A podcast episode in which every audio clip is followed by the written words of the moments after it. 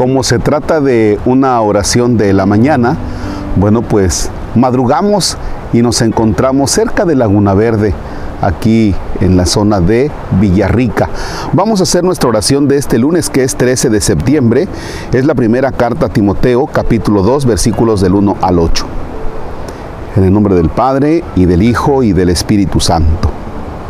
Te ruego, hermano, que ante todo se hagan oraciones, plegarias, súplicas, y acciones de gracias por todos los hombres y en particular por los reyes y demás autoridades, para que podamos llevar una vida tranquila y en paz, entregada a Dios y respetable en todo sentido. Esto es bueno y agradable a Dios, nuestro Salvador, pues Él quiere que todos los hombres se salven y todos lleguen al conocimiento de la verdad.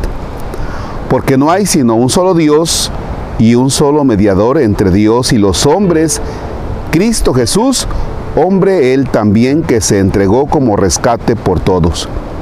Él dio testimonio de esto a su debido tiempo, y de esto yo he sido constituido. Digo la verdad y no miento, pregonero y apóstol para enseñar la fe y la verdad. Quiero pues que los hombres, libres de odios y divisiones, hagan oración donde quiera que se encuentren, levantando al cielo sus manos puras. Palabra de Dios, te alabamos Señor. Fíjense que cuando es el tiempo de elecciones, normalmente salimos peleados entre los ganadores y los perdedores y sobre todo cuando tomamos partido, ¿verdad? Entonces, tú eliges un color y comienzas a pelearte con los demás. Y bueno, pues de eso se trata las propuestas, de eso se trata el competir. Pero ya cuando se llega a los cargos, que más bien son cargas, entonces ya se deben terminar los colores y ahora sí gobernar para todos. ¿Ya? Y esto requiere de madurez tanto de los que han llegado a un cargo público, a un cargo de elección, como requiere también de madurez de los demás ciudadanos y que ahí se terminen los partidos, ahí se terminen los colores, ¿no? Esto obliga, desde luego, a las autoridades a no buscar el bien solo de aquellos que les favorecieron con el voto, sino que es para todos, gobernar para todos. Y desde luego que los que, entre comillas, son perdedores porque no ganó mi color, bueno, pues entonces ahora apoyar a la autoridad y no tirarle tierra, ¿verdad?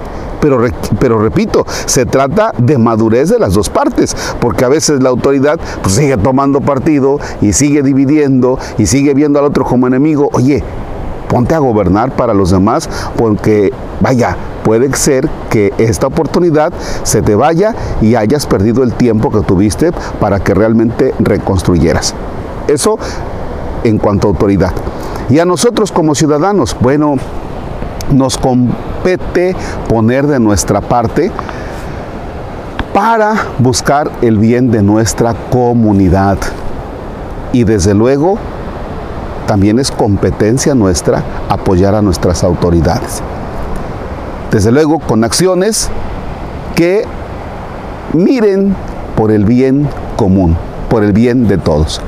Bien, pues ahora vamos a, ofrecer un momento de oración, este momento de oración, enfrente de, de Jesús. Y vamos a hacer esta combinación, Jesús, con este fondo que tenemos de este amanecer.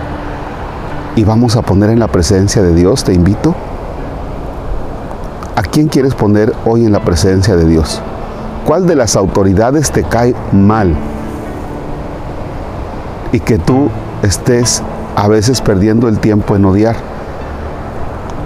¿No será que más bien tenemos que decir, Señor, dale la luz de tu Espíritu Santo para que realmente gobierne por el bien de los demás, por el bien de las personas, sobre todo de los más necesitados? Que busque el bien de los pueblos, del pueblo, de la comunidad. Ilumínalo, Señor ilumínalos, ayúdalos, para que en realidad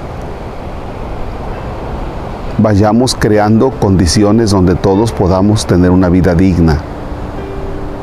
Bendice a nuestras autoridades, Señor, federales, estatales, municipales,